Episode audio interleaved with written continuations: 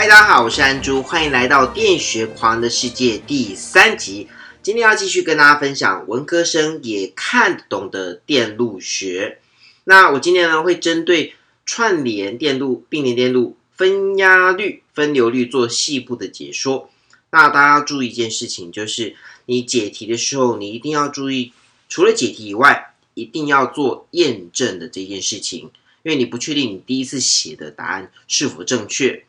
看看时间还来得及，一定要来做验证。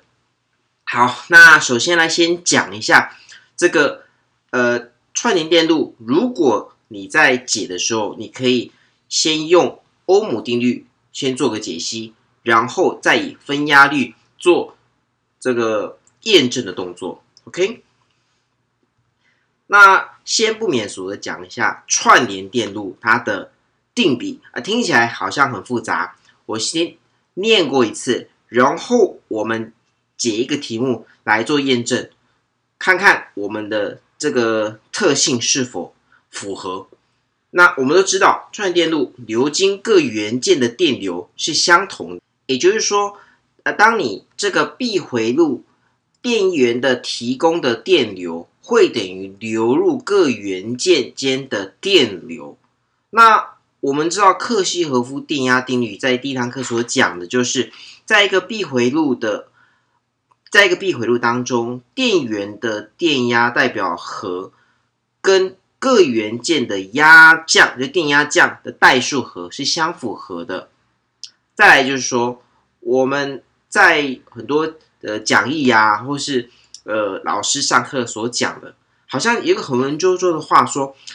串联电路各个元件的电压降跟电阻值的比是成正比的关系。哦，那为什么呢？哦，明显是因为第一个讲的电流相同，所以你的 I 等于 I 乘上 R 等于 V，所以你每一段的电流都相同，所以呢，你电流电流在这个扣除掉之后，单纯沉睡电阻的部分，你会发现，哎，电阻总电阻好像会等于各元件。的元件组织相总和，所以当然会成上比例。那听起来好像看不穿，没关系，我们来例题来做解析。那下面看到这张图，就是呃一个电压三十伏特连接了两个串联的电阻。我们来开始以欧姆定律来解之。第一个就是先算出它的总电阻和为多少。就是说，两个电阻，你看到是一个十欧姆以及二十欧姆做串联的形式，所以它的呃，我这边写 RT 就是呃 total resistor，就是 resistance 就是总电阻，它是十欧姆加上二十欧姆等于三十欧姆，我们这是呃纯粹的电阻的加法。那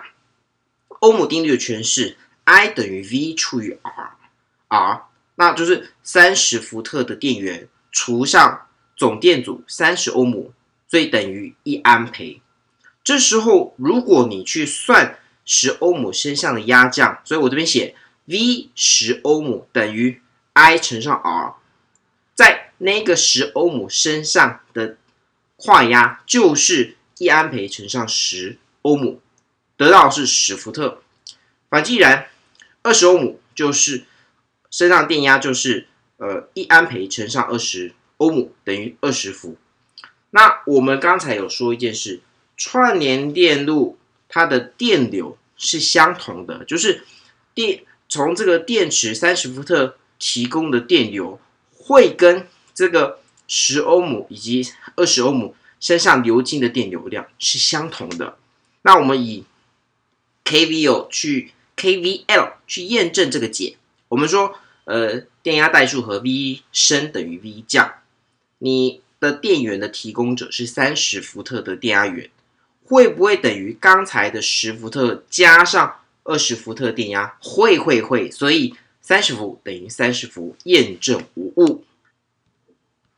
那我们这题目算完之后，我们要做个验证的动作，我们用分压率来做验证。那我们都知道说，呃，这个是一个。两个串联电阻配上一个电源。那如果你要知道，我们如果说 R one R two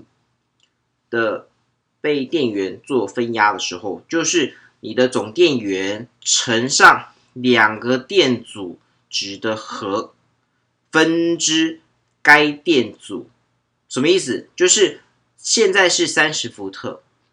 提供两个电阻，十欧姆跟二十欧姆，所以就是三十乘上十加二十分之十，算出来结果是十伏特，是指十欧姆身上的跨压。然后呢，我们算二十欧姆，三十伏乘上十欧姆加二十欧姆分之二十欧姆，就是那个你要算那个元件的跨压，就乘上那个电阻值的，再放在分子，这就算出来是二十伏。哎，老师，刚才跟这个欧姆定律 V 点 I 啊算出来的值是一模一样，哎，当然喽。所以克西和夫电压定律验证其解。V 升等于 V 降，答案三十伏等于三十伏，是不是符合我们克西和夫电压定律所说，一个闭回路当中电源的电压和代表是等于各元件压降的代数和呢？那当然一件事情要知道，就是说我们叫做提供功率以及消耗功率的和要在整体的闭回路当中获得验证。所以，我们这个串联电路，刚才这个题目啊，我们如果去判别它的功率的平衡性，我们来看一下，我们我这边写就是 PT，就是 total power，它的功率会不会等于这个这个电阻个别的消耗功率之总和？就是电源是提供者嘛，那你电阻去做消耗，那我们来验证看看，是不是 PT 会等于？这个啊，P one 加 P two 的值，那我们看一下刚才算出来的整体的回路电流是一安培，那电源是三十伏，所以三十伏乘上一安培，这时候是三十瓦特，这个是 watt 三十瓦特。那我们在呃第一集、第二集都有讲到说，我们的公式是 P 等于 I V，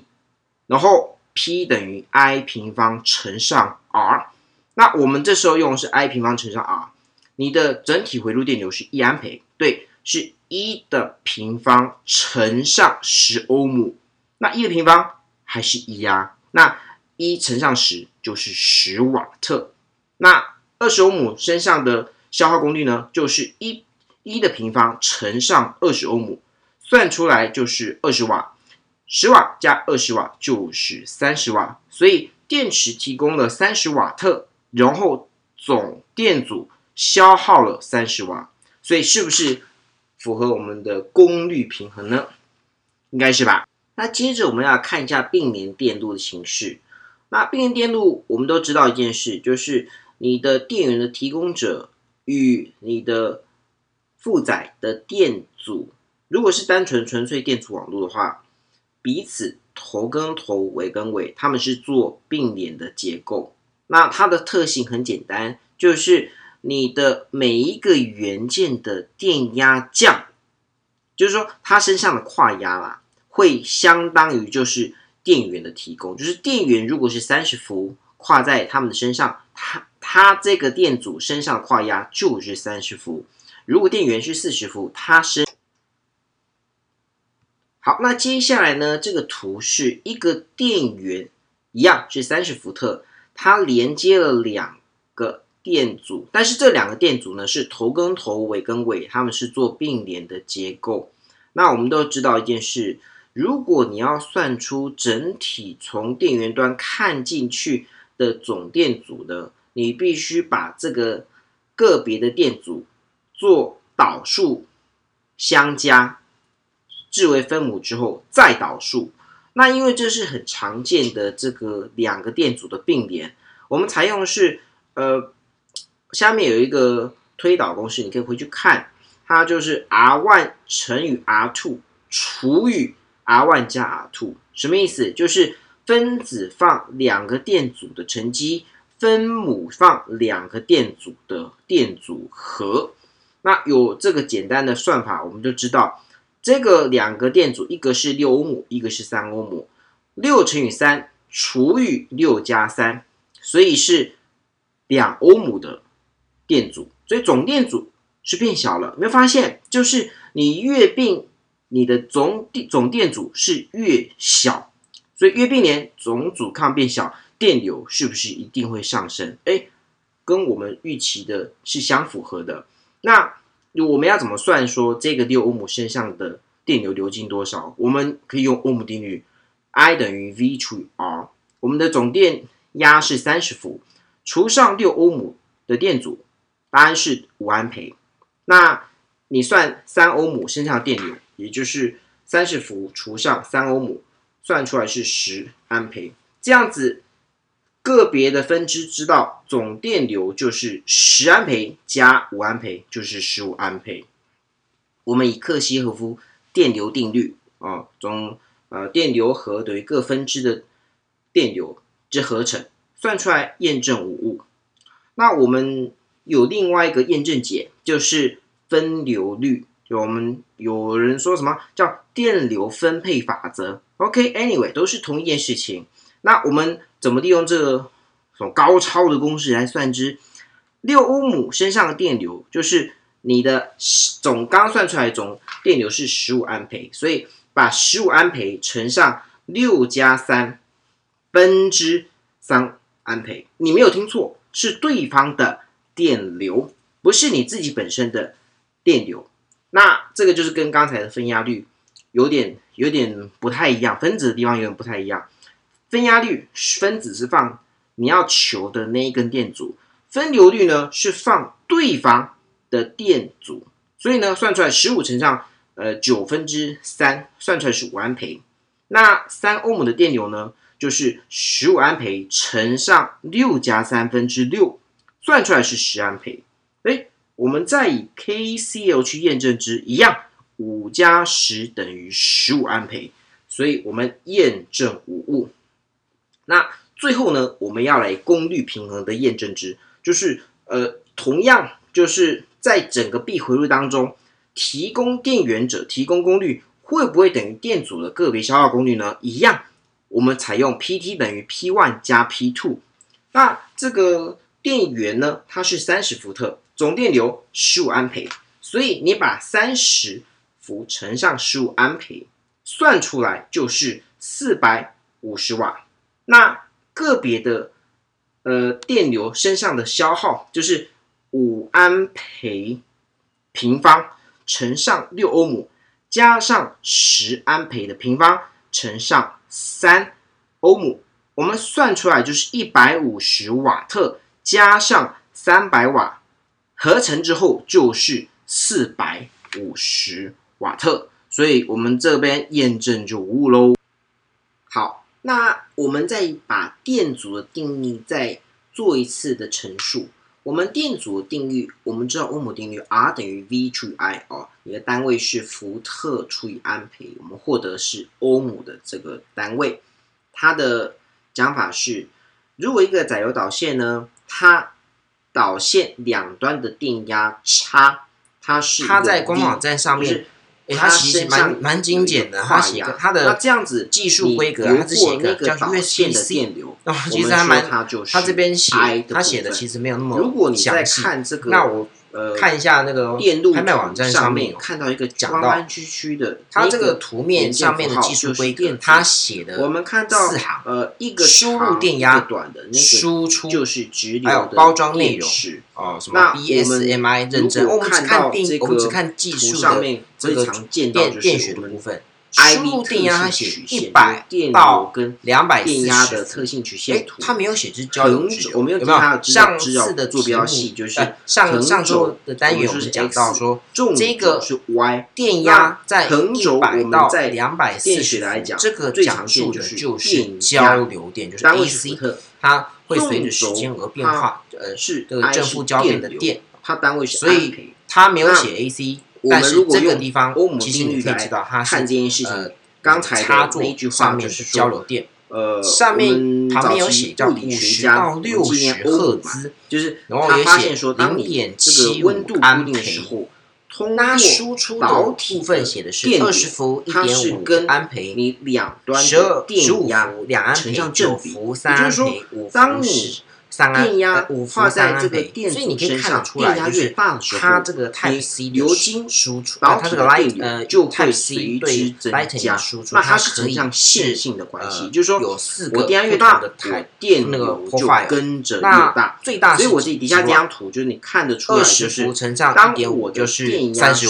十五伏乘上两安培，我也是三十瓦，量到的电流是一安培。这个这时候 P 等于我们再接着看四伏特的跨压的时候，九乘上三，流经的电流是三十小，所以它是向下相件事情啊，二十七瓦，二除以一是二欧姆，十五瓦，四除以二是二欧姆，一样的。实际上六除以三是两那我教学目的呢？不教简单电学，只把电学教简单。这个点，节目的最后，呼吁大家订阅加这一中频道。我们下期再会，拜拜。线性的电阻，所以我说这个导体它叫线性导体，它的电阻值不会随着我两端的电压而变哦。我们又称就是欧姆的导体这样子，这个电阻值是为定值。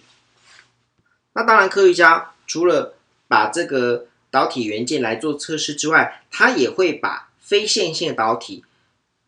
对这个电以电池方式跨压去量测它的电流，去看它的不同的 I V 特性曲线。有一种电阻就有一种电导体呢，就是它的两端的电压跟流经电流它不是线性的关系，所以你看得出来就是它可能某段线性，某一段不是线性。所以呢，呃，它这个电阻值它会随着在两端的电压而不同变化。那我就说。